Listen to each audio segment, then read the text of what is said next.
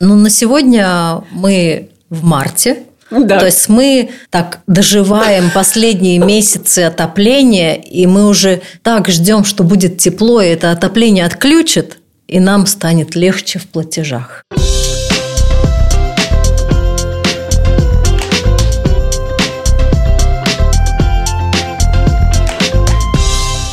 Всем привет! Меня зовут Ольга Петрова, и вы слушаете мой подкаст «Отчаянный оптимист». Как выжить в мире, где все очень дорого. Герои делятся опытом, а эксперты – полезными советами. Присоединяйтесь. В последнее время банки все чаще говорят о том, что заинтересованы кредитовать энергоэффективное жилье с одной стороны, как бы понятно, о чем речь, а вот с другой хотелось бы, чтобы кто-то объяснил, наконец, простым и понятным языком, что такое энергоэффективность, что такое энергоэффективное жилье и как это все влияет на мои возможности получить ипотеку. Понятно, что энергоэффективные новостройки. А вот э, литовка, в которой была проведена реновация, тоже становится энергоэффективной наравне с новостройкой. Почему хрущевки самые холодные? Ну, по крайней мере, я так читала. Имеет ли смысл там вообще что-то реновировать и улучшать? И вот особенно интересно это все становится в свете того, что из-за роста ставок Евребор, ну и вообще роста цен в целом, жители Латвии стали снова активно интересоваться покупкой квартир в серийном жилье советской постройки. В общем, давайте уже разбираться. А помогут мне сегодня в этом Тимур Софиулин. Это член эксперта группы ООН. Много лет работает в сфере энергетики. Здравствуйте. Здравствуйте. И Индра Фреймане, руководитель отдела кредитования частных лиц Банка Луминор. Здравствуйте. Здравствуйте. Ну что ж, перед тем, как мы начнем наш разговор, немного занимательных цифр. Я готовилась к нашему выпуску, сложному для меня. Так вот, в Латвии я прочитала 39 с половиной тысяч многоквартирных домов, 80% из этих домов сданы в эксплуатацию до 1980 года, и энергоэффективность у этих домов низкая, а техническое состояние неудовлетворительное. Ну вот это данные Минэкономики. Тимур, вопрос к вам. Объясните нам всем простыми словами, так что же такое энергоэффективность жилого дома и почему это так важно? Я бы не делал акцент именно на энергоэффективности жилого дома, а так. а на энергоэффективности как таковой.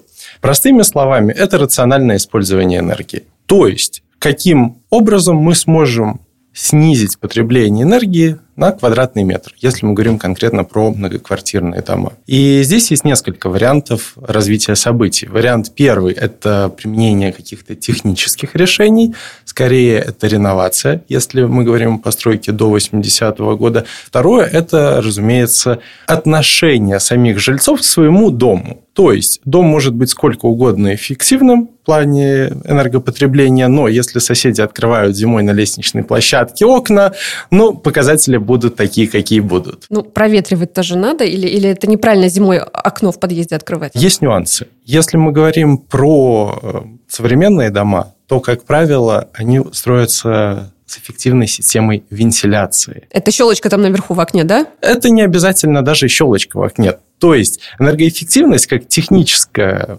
особенность, она в разных вариантах проявляется. И если мы говорим про вентиляцию, это относится и к старым домам серийной постройки, практикуют так называемую систему рекуперации. То есть это не просто дырочка в стене, а это две трубочки, через которую выходит э, теплый воздух, заходит холодный воздух, трубочки между собой переплетаются, и поэтому холодный воздух, который выпадает в дом, он немножко нагревается, и таким образом снижает потребление энергоресурсов для отопления вот этих общих площадей. А в серийном жилье, вот в тех же литовках, хрущевках э, тоже устраивают, да, вот эту систему? А, в том числе. Хорошо, но вы не ответили на вопрос, так можно ли проветривать в подъезде, если это литовка или хрущевка? Не очень энергоэффективно эффективная, без всяких там систем рекуперации? Скажем так, это зависит, опять же, от самих жильцов и как они смогут договориться между собой. Ну, то есть, э, с точки зрения энергоэффективности, это можно делать? Вот зимой открыть окно там на полчаса в С точки зрения энергоэффективности я бы не делал акцент на можно или нельзя. Э, вопрос только в том, это эффективно или нет. Окей, хорошо. Я читала читала, что именно хрущевки считаются самыми холодными. До эфира вы опровергли этот миф, так как на самом деле не хрущевки самые холодные? А я бы не вешал ярлыки на какую-то конкретную серию, потому что, общаясь с коллегами из разных сфер и наверняка в банках тоже имеют свои базы данных, серийные дома отличаются даже в рамках серии между собой. То есть много нюансов, как они были построены, как расположены, на какую сторону окна и так далее. Были ли какие-то технические работы проведены, там, утепление подвала, чердака и так далее. Или вот как построили, так построили. Опять же, как построили, тоже может отличаться. Поэтому я бы руководствовался средней цифрой. Насколько я помню, среднее потребление энергии по Риге это 177 киловатт-часов на квадратный метр в год. То есть меньше, значит, это эффективнее среднего, больше – менее эффективно. У муниципалитета, в частности, Рижского агентства энергетики, есть база данных, и можно уточнить конкретно ваш дом, сколько потребляет на квадратный метр. И тем не менее, вы какие-то серии приводили в пример, которые считаются менее энергоэффективными. Я все-таки не буду делать э, акцент на каких-то конкретных сериях. Скажем так, те дома, где большие общие площади, скорее будут менее энергоэффективны. Ага. А что там насчет 119 серии, которую называли вместе с коллегой? Я бы не сказал, что она как-то очень выбивается из э, средних показателей, э, исходя из данных, которые есть у меня. А как вообще вот мне, жильцу э, дома, узнать, насколько он энергоэффективный? У кого запрашивать такие данные? Ну, как я уже упомянул, у нас вопрос энергоэффективности достаточно приоритетный на уровне как самоуправления, так и страны. И есть несколько вариантов. Можно обратиться в Министерство экономики, можно обратиться в Рижское самоуправление, если вы живете в Риге. Можно запросить эти данные у обслуживающей компании. И э, если уже дело идет к реновации дома, то э, всегда первый шаг – это так называемый энергоаудит когда приходит сертифицированный специалист, делает термографию, смотрит, э, на каких участках дома больше потери, на каких меньше, и, соответственно, исходя из этих данных, дает уже рекомендации. Ну вот о энергоаудите мы немножечко поговорим потом, в конце нашего разговора. А вот еще такой вопрос меня волнует. А правда ли, что не каждая новостройка энергоэффективнее серийного жилья? Потому что мы как-то привыкли считать, что вот раз новостройка, дом новый, значит, там все в порядке должно быть с этим. Надо смотреть все-таки на конкретные дома и на цифры, на энергосертификаты. Скажем так, за последние несколько лет изменились э, строительные нормативы, касающиеся энергоэффективности. И с большей вероятностью новый дом будет все-таки энергоэффективным. Но не всегда. Чаще всего. Хорошо. Я когда готовилась к выпуску, еще столкнулась с таким определением, как энергоэффективность квартиры А-класса. Что это такое? Так же, как и у техники, у холодильника, чем э, выше класс, тем, соответственно, лучше. А класс наиболее энергоэффективное жилье. В технике там их достаточно много, там, по-моему, до F прям доходит. А, что касается домов? А, может быть, коллега расскажет, как банки это оценивают, но, насколько я помню, F э, также и в домах является нижним порогом. А, то есть в домах до F тоже доходит, да, вот эта вот э, градация энергоэффективности. Окей, Индра, мы плавно переходим тогда к вам. Так расскажите нам, почему банки так заинтересованы кредитовать именно энергоэффективное жилье? Да, ну, по мере роста цен, которые вы уже, Ольга, упомянули, мы все чаще наблюдаем тенденции, что клиенты банков ищут а, устойчивые и выгодные а, в долгосрочной перспективе решения. Ну, то есть а, жители интересуются энергоэффективностью здания, так как осознают, что она существенно повлияет на платежи в будущем. Ну, то есть меньше платить за отопление придется, да? Естественно. Угу. И одновременно, чем меньше потери энергии жилья, тем привлекательнее будет эта собственность а, на рынке в будущем. То есть с потенциалом ее потом, опять же, реализовать. Если у вас планы в жизни изменились, либо там не знаю, прибавка э, в семье, либо вы хотите, скажем так, э, вам предложили работу за границей, и вы решили... Ну, образ жизни. Да, угу. да. Но в то же время, смотрите, по последним данным, народ стал больше опять интересоваться покупкой квартир именно в серийном жилье. Ну, вот в советское время, которое было построено, оно, в принципе, у нас большинство домов не энергоэффективное. То есть народ интересует цена, стоимость, так? Вы это видите по своим, скажем, данным? Скажем так, э, в Латвии потребители более интересуются долгосрочными перспективами. Они хотят планировать свой бюджет, и учитывая вообще цены на энергоресурсы и все колебания последних месяцев, э, общий баланс семьи – это очень важно, потому что любые колебания, если это семья, то это, например, там детский кружок, который стоит что-то, а, либо там, не знаю, еще какие-то нужды, которые не просто прихоть. Ну, я поэтому и спрашиваю тоже вопрос опять цены, потому что у нас же цены на все выросли, и понятно, что зарплаты не у всех растут так же быстро, и, соответственно, понятно желание, интерес людей смотреть именно вот на какие-то более дешевые квартиры, а это, ну, вот серийное жилье, насколько я понимаю, которое не всегда очень энергоэффективно. Ну, вот коллега уже упомянул, что а, серийные здания многоквартирные дома есть реновированные, но их не так уж много. Но вот в серийном жилье, как правило, да, я вам скажу, если вы вдруг не знаете, живут и пенсионеры, и молодые семьи, как правило, для которых тоже важен этот аспект цены. И, как правило, вот эти вот люди, они очень э, э неактивно посещают собрания дома, на которых в том числе решаются вопросы реновации. То есть, ну, поэтому, собственно говоря, и так мало реновированных э, серийных домов. Чаще всего жильцы не могут договориться друг с другом, ну, потому что прийти. Да, ну, во-первых, надо прийти, во-вторых, надо видеть в перспективе. Для молодой семьи этот вопрос будет очень важным, потому что если они планируют там жить еще 5 или 10 лет, то, ну, конечно, это вопрос важный. Если же это, ну, скажем так, люди пенсионного возраста, то они более пессимистичны в этом плане, и, конечно, колебания в тех же а, затратах на реновацию для них а, очень чувствительны. Хотя в конечном итоге все равно все жильцы дома выигрывают, потому что общие затраты и затраты за коммунальные платежи, они уменьшаются. И цена на такое жилье, она вырастает примерно на 10-15%. А в течение какого времени это может окупиться? Вот реновировали дом, утеплили, все в порядке. То есть, э, когда мы почувствуем, что все, деньги наши отбились? Это очень зависит,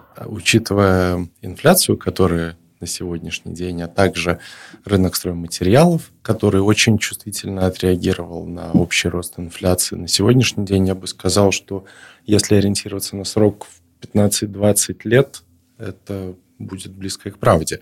И возвращаясь к предыдущему вопросу, почему люди не выбирают все-таки главный аспект наверняка это деньги. Потому что в идеальном мире, да, где перед человеком стоит выбор реновировать или не реновировать, наверное, было бы странно, если бы человек не будет реновировать.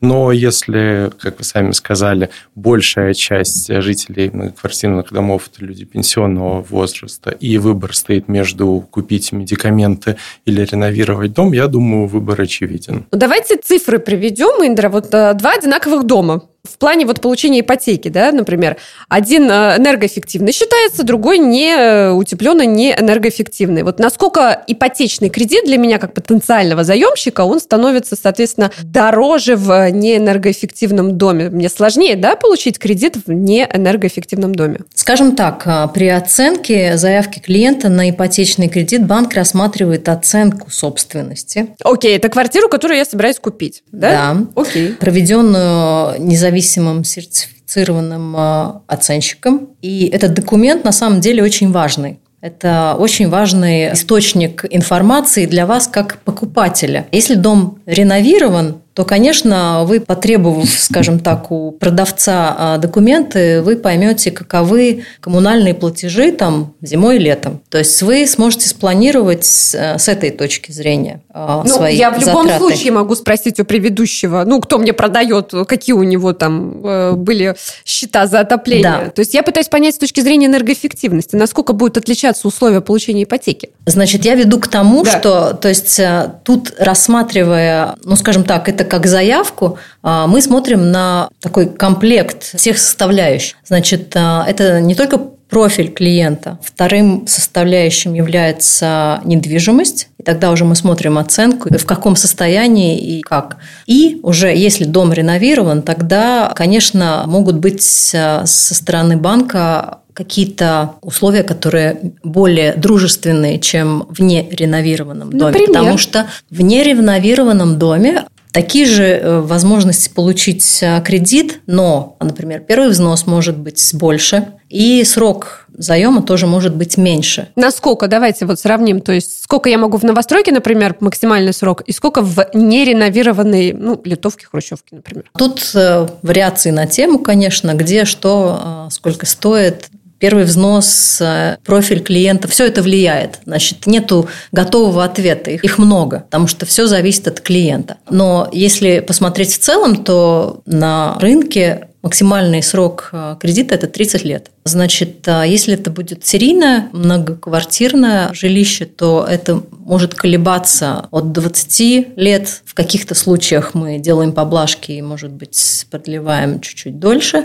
Но, в принципе, надо руководствоваться тем, что первый взнос будет выше, это минимум 15%, и срок До 20. кредита 20. В каких-то случаях бывает и более срок мы продлеваем. Хорошо, а в новостройке первый взнос какой? По сути дела, первый взнос регулирует а, законодательство. То есть это не прихоть банка, это все регулируется законодательством, где установлено, что покупатель должен участвовать в покупке в размере какого-то первого взноса. Есть всякие программы, которые действуют, и тут э, уже колеблется размер первого взноса с 10 до 15, и в каких-то случаях и больше. Угу, может то быть, есть первый взнос. В новостройке тоже там должен быть обязательно там 10, да? Ну, опять же, мы смотрим регулирование закона, который угу. ясно нам говорит, сколько человек должен э, произнести первый взнос. Угу. То есть э, минимальные суммы установлены. Здесь может быть поправка на то, что использует ли человек программу Altum, например, которая дает послабление сразу же. То есть это дает возможность э, человеку сегодня ну, наверное, купить используют. жилье. Используют, конечно, люди используют программу Altum. Это очень даже помогает. Конечно, стоит того, чтобы купить сегодня жилье, а не платить за съемное. А объясните вот мне еще такую вещь. А, значит, есть серийное жилье, старые, да, советские дома, есть новостройки. Между ними есть еще вторичный рынок. Вот банки очень любят э, говорить про вторичный рынок. Это не новые квартиры, это квартиры, которые уже второй или третий раз продаются. А они в каких домах? В новостройках или в серийном жилье? Я вот понять не могу. Это а, дома, которые построены после 2000 года. То есть это условные новостройки? Да. А они энергоэффективны? Зависит от того состояния, в котором они находятся сейчас. Скажем так, дом 2020 года, ему на данный момент уже 23 года. Ну, то есть он эксплуатировался, и коллега не даст соврать, что там может быть все что угодно. Расскажите поподробнее. Именно так, потому что, во-первых, обслуживание недвижимость, как оно производилось. Во-вторых, не надо забывать о таком варианте новостроек, условно, когда фундамент был заложен еще 30 лет назад, и как раз э, на строительном буме в середине нулевых угу. было закончено строительство, красивый фасад, и продавалось это как новостройка. Таких примеров тоже сплошь и рядом. Э, поэтому однозначно тоже сказать, что вот дом свежий, там аккуратный, значит, он энергоэффективный, ну, нельзя. Угу. Ну да, но вот читала опять же, что между старой литовкой и совсем новостройкой вот люди тоже смотрят на этот вторичный рынок, потому что это вот такая золотая середина, наверное, чтобы на новостройку не хватает денег, на старое вот э, литовку-хрущевку им не хочется, потому что, ну, понятно, что они зачастую не энергоэффективные, так назовем. И вот поэтому народ э, тоже часто поглядывает вот на этот вторичный рынок, вот эти вот дома, которым уже 23 года получается. Я думаю, народ в первую очередь поглядывает на то, что может себе позволить. И, исходя из своих возможностей, уже выбирает в большинстве случаев, к сожалению, по остаточному принципу. Но здесь, наверное, важный момент э, – это еще и процентная ставка кредита. Угу. Насколько я имею представление, она отличается для серийных домов, эм, новостроек и так далее. Так-так. А, Расскажите да, нам. Я тут, я тут улыбаюсь, потому что, в принципе, как я уже ранее говорила, а, сделку определяет а, более чем три составляющие. То есть профиль клиента – кем работает, где, сколько, каково его образование, какова перспектива. Потом идет а, недвижимость, опять же, в каком состоянии, где, какой а, квадратуры, а, потому что тут тоже есть нюансы и тенденции в связи с последними ценами на энергоресурсы. И, конечно, сделка как таковая, потому что есть случаи, когда клиент накопил больше, чем нужно на первый взнос, и он идет покупая осознанно а, выбранную им а, недвижимость, и он уже знает, что он хочет. Наши клиенты, они уже знают, что они хотят, что они могут позволить. Благо у нас а, есть разные платформы, где можно поиграть с цифрами, что будет, если ты купишь недвижимость за одну цену, что будет, если купишь ее дороже, как повлияют на твой кредитный платеж, например, коммунальные платежи. Евребор, который упомянул коллега, а, значит, да, имеет место быть. С этого места поподробнее. Это больной вопрос для многих сегодня. Да, Ольга, вы уже в своих подкастах а, обсуждали ранее эту тенденцию. Значит, а, в чем ажиотаж? В том, что с 2015 года люди забыли о том, что такое евребор, потому что он был отрицательный. Те, у которых были займы до того, они очень хорошо помнят, что Евребор был и 4, и 4,5, то есть э, это, это даже не обсуждалось, это была данность. То есть цена кредита такова. На данный момент э, в прошлом году э, Европейский центральный банк этот инструмент, он его привел в действие, и постепенно э, ставка начала расти. В конце прошлого года было уже почти 3%, и в этом году уже мы видим, что ставка меняется каждый день. В принципе, фиксируется на 4 раза в год, э, но меняется она практически каждый день. Каждый может за этим следить, может видеть. Мы не пытаемся это скрыть, Конечно, ставка будет влиять на ваш ежемесячный платеж, потому что если она идет вверх, естественно, ваш платеж будет расти. Вопрос в том, где потолок этого. Вопрос, да. Вот по прогнозам банка, где потолок? Потому да. что, насколько я знаю, в марте снова Европейский Центробанк собирается повысить эту ставку. Ну, тут я отзовусь, наверное, на экономистов нашего банка и вообще Спекуляций по поводу этого очень много. Разные э, источники говорят по-разному. В принципе, этот момент как у гадалок сейчас. Кто что скажет, непонятно. Оплатить мы будем все равно. Но платить мы будем все равно, конечно, конечно. И причем за все и все. И даже, в принципе, тут не важно, есть у вас ипотечный кредит или нет. Значит, а, в этом году прогнозы финансистов о том, какие могут быть а, ставки Евробор в конце года, уже выросли. О, ага. прекрасно.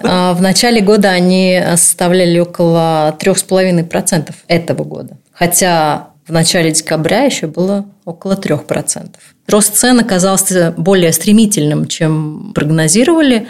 На прогнозы этого года уже мы видим какую-то остановку, более высокий пункт, где Евробор должен был бы остановиться, и тогда уже потихоньку начнет остывать. Таковы прогнозы Три с половиной в этом году. Это уже факт. Уже. Ну, то есть уже он еще факт. вырастет. Да, он имеет тенденцию еще а расти. А потолок сколько вот? Я могу сказать о своем а, опыте. Я видела Евребор около пяти. Какие-то годы назад а, значит, и тогда никому ничего, ну, то есть так оно было. Ну, то есть вы не исключаете и, в принципе, не очень удивитесь, если он достигнет 5%. Я сейчас не говорю о 5%, я говорю о прошлом. То есть как оно будет, вы поживем, так к этому поживем, поживем, увидим. Что, что не удивляйтесь, что может быть и так. Нет, ну, вообще в этой жизни нет ситуации, которым на 100% можно предугадать. Поэтому надо быть готовыми. И это ну, как ключ к успеху. Сегодня, может быть, надо подумать о приоритетах, отказаться от чего-то, что не нужно. Но, в принципе, Евребор, вот этот плохой, вот этот, не знаю, как его назвать. Черное пятно на вашей ипотеке. А, это данные, которые невозможно изменить. Мы понимаем, но хочется хотя бы примерно готовиться психологически. До какого уровня-то он дойдет. В принципе, готовиться можно было в прошлом году, потому что те люди, которые среагировали на изменения Евребора в прошлом году в мае, они, конечно, выиграли. Они перешли на плавающие ставки, ну, что в обычных договорах 3 месяца, 6 месяцев, 12 месяцев. А они пришли на фиксированную ставку. Таким образом, они зафиксировали вот это колебание платежа на там год, два, три, пять. А, то есть даже на пять можно было? Да. Но, конечно, настолько смелых людей мало, которые хотят на пять лет вперед зафиксировать ставку, но люди, которые это делали э, на три года, да, да, были такие тенденции, и те люди, конечно, на сегодняшний день они в выигрыше. Это, наверное, все те, кто работал в банке или работает, и кто понимает и разбирается во всем этом. Ладно, но на вопрос Тимура вы, может, э, все-таки ответите? То есть э, в старом жилье ставка банковская будет выше, чем в новостройке, условно, которая у нас энергоэффективная, плюс еще дом новый. То есть там условия-то будут получше, да, в плане вот банковского? Я хочу уточнить вопрос, да. что все-таки процент, он складывается из банковского процента и вот этого евребора. И то, к чему я вел, что с повышением евребора разница между общей ставкой для новостроек и ставкой для вторичного жилья, она сокращается. Один из аргументов всегда был, что для новостроек процент ниже. На сегодняшний день эта пропорция изменилась или нет? Я сказала бы, опять же, так, что, во-первых, надо смотреть на сумму займа. Это тоже влияет. Потому что если вы берете, например, 50 тысяч евро, то это одна сумма. Если жилье стоит 150, ну это чуть-чуть другой платеж, чуть-чуть другой профиль клиента, согласитесь. Поэтому тут нет такого, что многоквартирные дома прошлых лет, они дискредитируются. Нет, такого я не могу сказать. Все складывается из компонентов, сделка, а, недвижимость и профиль клиента. Но вы согласны с тем, что люди а, больше ипотеку стали брать именно на серийное жилье советской постройки? У нас есть э, данные по прошлому году. Значит, по Балтии э, банк Луминор э, кредитовал около 9 тысяч домохозяйств. И 39% от вот этого общего объема были именно в многоквартирных домах. Ну, это большая часть всех выданных ипотечных кредитов Луминуром. 39%. Достаточно большая. Потому что 28 это были уже, по-моему, новостройки, да? И еще э, вот эти 39% это на 5% больше, чем годом ранее. Да, именно так. Я соглашусь со сказанным, что человек исходит из своих возможностей. Возможности меняются. Сегодня они одни, а завтра они другие. Так же, как семейное положение. Сегодня это студент, завтра у него есть семья, а послезавтра еще есть и дети. Так что возможности. Это да, но пока наши финансовые возможности не улучшаются вот сильно, прямо вот так в большинстве случаев. Ну, на сегодня мы в марте, да. То есть мы так доживаем последние месяцы отопления, и мы уже так ждем, что будет тепло, и это отопление отключит, и нам станет легче в платежах. А, в контексте энергоэффективности. Я могу в своей квартире, если речь идет о серийном жилье, что-то улучшить, исправить, и вообще имеет ли смысл что-то мне одной делать, или в этом случае один в поле не воин? Ну, если мы говорим про многоквартирные дома и смотрим пропорцию потребления энергии, то я бы сказал так, всегда можно что-то сделать и в своем жилье. Ну, например, использовать энергоэффективные лампочки как вариант. Но если мы говорим глобально, и особенно в контексте отопления, то, к сожалению, здесь нужны общие усилия. Один из критических моментов для большинства многоквартирных домов, о котором, как мы говорим, 30-летних домах, 35 летних это именно система отопления. То есть, когда дома строились, инженеры считали очень четко, сколько должно быть э, батарей на каждом этаже, отталкиваясь от того, какое давление в трубах, как подается насос и так далее. Э, многие годы за этим никак не следили очень много случаев, когда по своей инициативе жилец, допустим, в середине дома, девятиэтажного, на там, четвертом этаже, решил, что что-то ему батарея маловато, маловато, поставлю-ка я огромную чугунную батарею, у меня будет тепло, тем более, что никак на мои счета за отопление это не влияет, а зимой буду проветривать, еще окошко, и тепло, и свежо.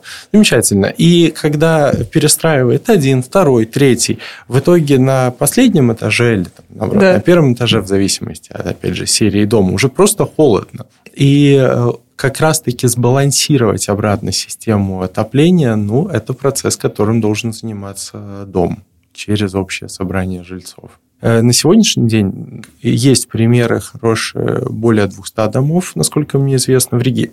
Сегодня мы говорим про Ригу. Да, да.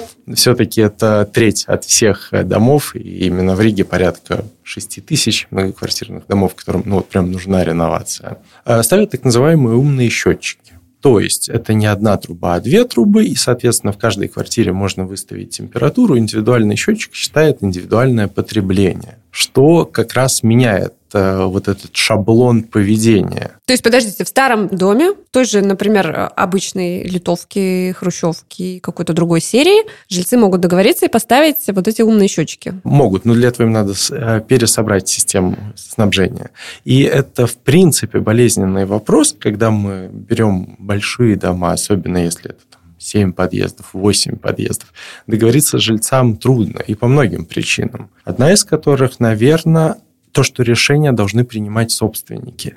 И в Риге много домов, где порядка трети квартир сдаются. И эта тенденция, она, скорее всего, э, будет продолжаться, потому что все больше людей сегодня выбирают э, машину, каршеринг, э, снять квартиру. Опять же, это дает помянутым ранее молодым семьям какие-то возможности мобильности.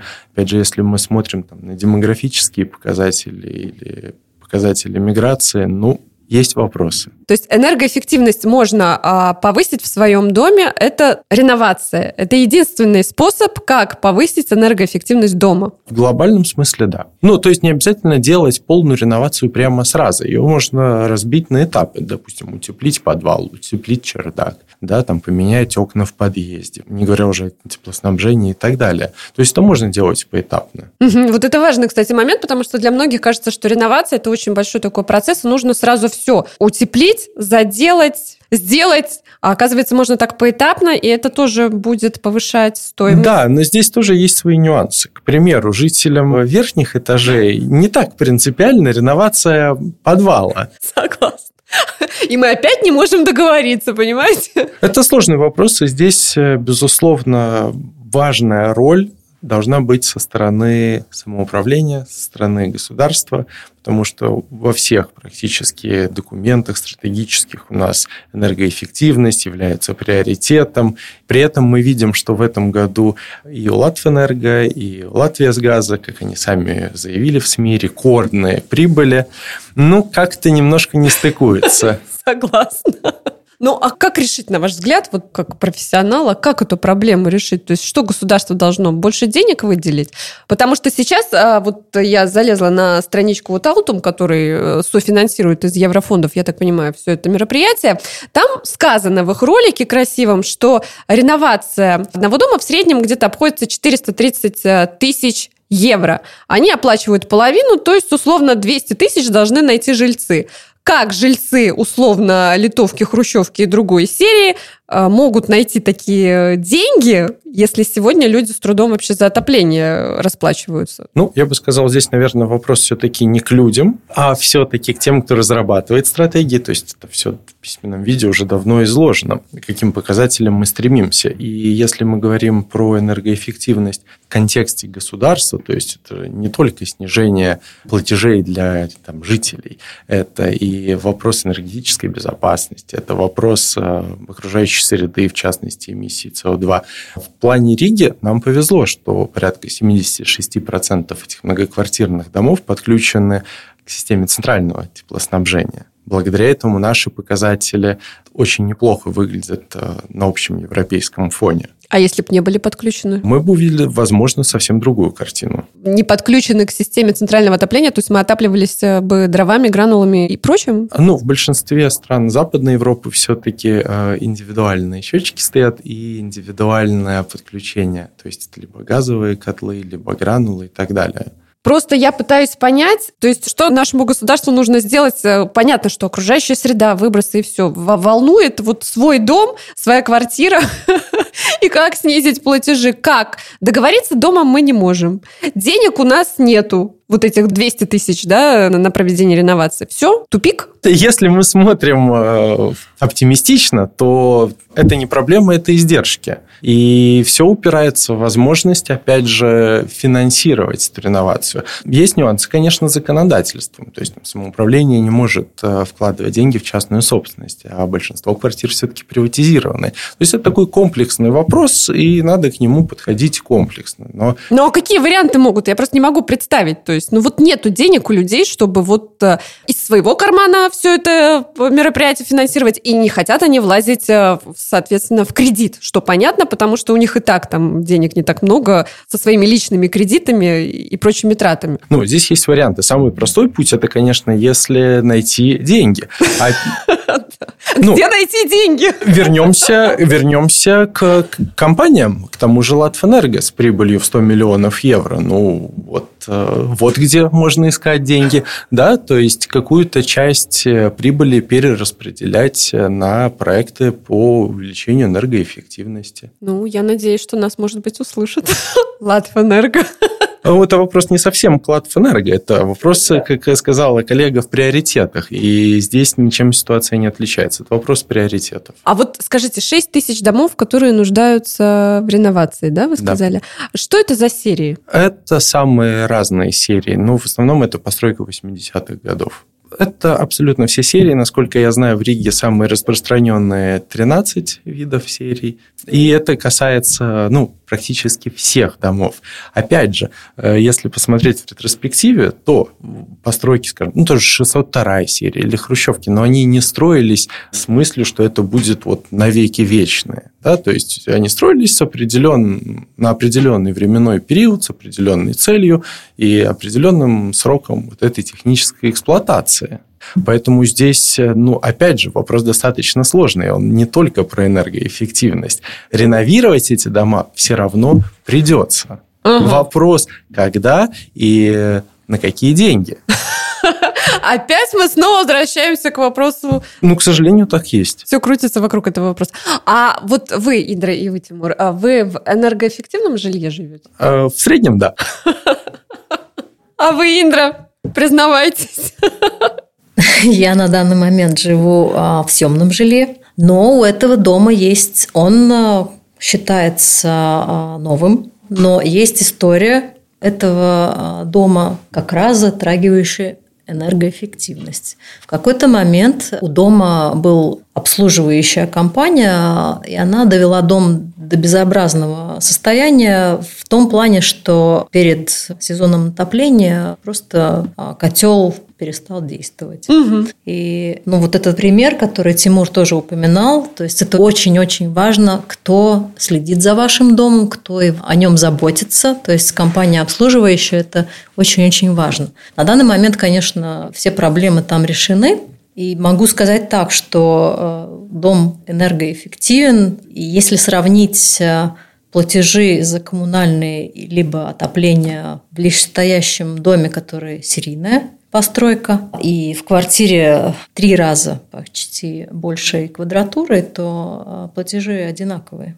угу. за коммунальные платежи, за отопление. Ну, это здорово. Хотела еще коснуться вот этого вопроса, то, что вы, Тимур, сказали, что можно поэтапно все это дело делать, а сколько это может стоить, например? Вы сказали, можно утеплить, поменять окна, например, в подъезде, да? Сколько это может стоить? То есть я вот пытаюсь понять, домом-то можно договориться насчет хотя бы окна поменять, например? У нас есть хорошие примеры, частности в Риге, когда люди организуются в кооператив, отказываются от э, услуг обслуживающие компании занимаются этим сами. То есть это сразу экономия. Если посмотреть счет за квартиру, там всегда есть вот опция Меквешна, Смакса и так далее. Ведут какие-то накопления, то есть они сами выбирают руководство своего кооператива. Как правило, это люди э, с энтузиазмом, инициативные, заинтересованные в первую очередь в том, что потому что сами они живут в этом доме, чтобы что-то делалось. И, к сожалению, таких примеров не очень много, но они есть, где люди шаг за шагом э, поменяют окна, утеплят фасады, поменяют крышу, утеплят э, подвал и так далее. И, как правило, это кооперативы, да? И, как правило, если мы говорим про серийное жилье, то это кооперативы. Ну, то есть, получается, я просто пытаюсь найти выход из ситуации во всем этом деле э, нелегком. Получается, первое, что нужно сделать, это основать кооператив, чтобы в нем были люди, которые заинтересованы в том, чтобы ваш э, дом был более-менее энергоэффективный. А дальше получается шаг за шагом. Не обязательно брать эти 200 тысяч, а можно ну, шаг можно за еще два маленьких шага сделать. Можно заказать услуги энергоаудитора. А сколько это стоит примерно? Цена валируется. То есть э, лучше всего делать так называемую закупку. Обратиться в 3-4 компании, сделать запрос цены и выбрать э, оптимальное предложение. Ну, чтобы понимать хотя бы, на что рассчитывать. Я допускаю, что если мы говорим про стандартный одноподъездный дом, то порядка тысячи евро – это та цифра, ну, которую можно считать. Это один подъезд. А если это вот э, стандартная там литовка, новая, старая или хрущевка, или еще какая-то? Сейчас цены все-таки поменялись. Понятное э, Что касается дело. латвийского рынка, у меня немножко устаревшие данные в этом вопросе. Ну, хотя бы по старым данным, чтобы примерно хотя бы понимать, сколько это может стоить. По старым данным, чем больше дом, ну, э, понятно, тем больше цена. Тем больше цена, но э, она не растет э, вот из серии один подъезд 1000 евро, два подъезда – это 2000 евро и так далее. То есть, чем больше дом, тем дешевле за квадратный метр этот энергоаудит обойдется. Угу. То есть, хорошо, шаг э, первый... Э, значит, Делайте энергоаудит. У вас да. будет энергосертификат, будет э, такой сопровождающий документ, где указаны, какие у дома есть слабые места и что, соответственно, надо с этим всем делать. Следующий шаг – подыскать каких-то подрядчиков, какие-то строительные компании, которые выполняют ряд работ и по тому же принципу. То есть, запрос – ценовое предложение, и тогда уже понятно, для вот этого конкретного дома, с вот этой конкретной проблемой, сколько будет стоить устранение каждой вот отдельной... Потом нужно собраться всем и договориться, что мы это делаем, да? Я боюсь, что придется собраться прямо сразу. На первом этапе. Придется, да, собраться уже на первом этапе, потом придется собраться на втором этапе и так далее. То есть здесь э, важным моментом является, чтобы жители этого дома были сплоченные в своем порыве увеличить энергоэффективность. Кооператив сам не может принимать вот эти вот решения? Зависит что... от кооператива. У кооператива, как и у любой организации, есть свои статуты, и если при основании кооператива жильцы уполномачивают правление решать Э, такие вопросы в рамках правления, то, то можно почему это. бы и нет. И правильно ли, Индра, я понимаю, что вот такой вот дом, если даже он частично э, реновирован, да, частично что-то у него утеплено, улучшено, то, соответственно, квартиры в этом доме автоматически возрастают в цене. Конечно, в долгосрочной перспективе это все окупается, и любые вложения, они как таковые никуда не пропадают. Вы поставили новые окна, значит, у вас в подъезде там нет сквозняков, там еще чего-то, нет сырости и так далее и тому подобное. Это можно соотнести совершенно с любыми, ну, скажем, другими сферами. То есть это так же, как с вашей автомашиной. Чем больше вы будете заботиться о ней, то она дольше прослужит. И, естественно, потом вы сможете ее дороже продать. Вот я То же самое с жильем. Вы будете в него вкладывать, ну, никто это не отберет. Оно будет там, а если будете делать оценку, то это все указывается, в каком состоянии. Ну, то есть я ее дороже, эту квартиру смогу продать, если у меня даже частично что-то будет утеплено, правильно в этом доме? Тенденция показывает, что цена в таких домах, хотя бы частично реновированных, конечно, выше, чем в домах, в которых не делано ничего. Они и визуально выглядят совершенно по-другому. Не, не поспоришь. Даст, Тимур не даст соврать, скажем так. Вот мне Ада же в этом плане очень нравится. У них очень много домов э, реновировано, такие красивые. Ты понимаешь, что это старые дома. Город сразу преобразился, так красиво выглядит. То есть я могу ее продать э, дороже, но и если я, например, хочу взять ипотеку в таком доме и купить квартиру в таком доме, соответственно, я и на более выгодных условиях смогу взять, получается, да? Э, первый взнос у меня будет поменьше, ставочка ставочка у меня будет получше, да и срок у меня будет побольше. Все зависит от ваших ожиданий и а, от того, э, что в конечном счете вы хотите. Мы уже определились, что выбор жилья следует вашим возможностям. Все остальное только прикладывается и как такой хороший бонус. Я просто пытаюсь мотивировать людей этими бонусами, чтобы они э, задумались о состоянии своего дома, и что это не обязательно какое-то сразу такое большое мероприятие на 200 тысяч, а вот как сказал Тимур, что это можно делать пошагово, и, в принципе, это реально каждому получается, даже если это какая-то совсем старая хрущевочка, литовочка.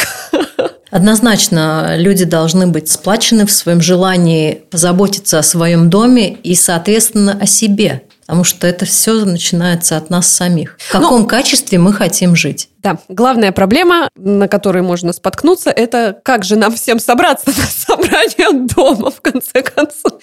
Это очень э, э, такая серьезная, на самом деле, проблема. Ну что ж, я хочу сказать вам большое спасибо, что вы сегодня пришли, немножечко, немножечко просветили в этом нелегком деле, какие-то лучики такие надежды, мне кажется, поселили, что не обязательно это вот сразу так все дорого, сложно, что можно как-то это все-таки поэтапно решать. Мне какие-то моменты тоже стали более понятны. Надеюсь, что вам, дорогие слушатели, тоже. А впереди у нас весна, там и лето, и, как говорила Индра, скоро у нас отключат отопление, и будет тепло.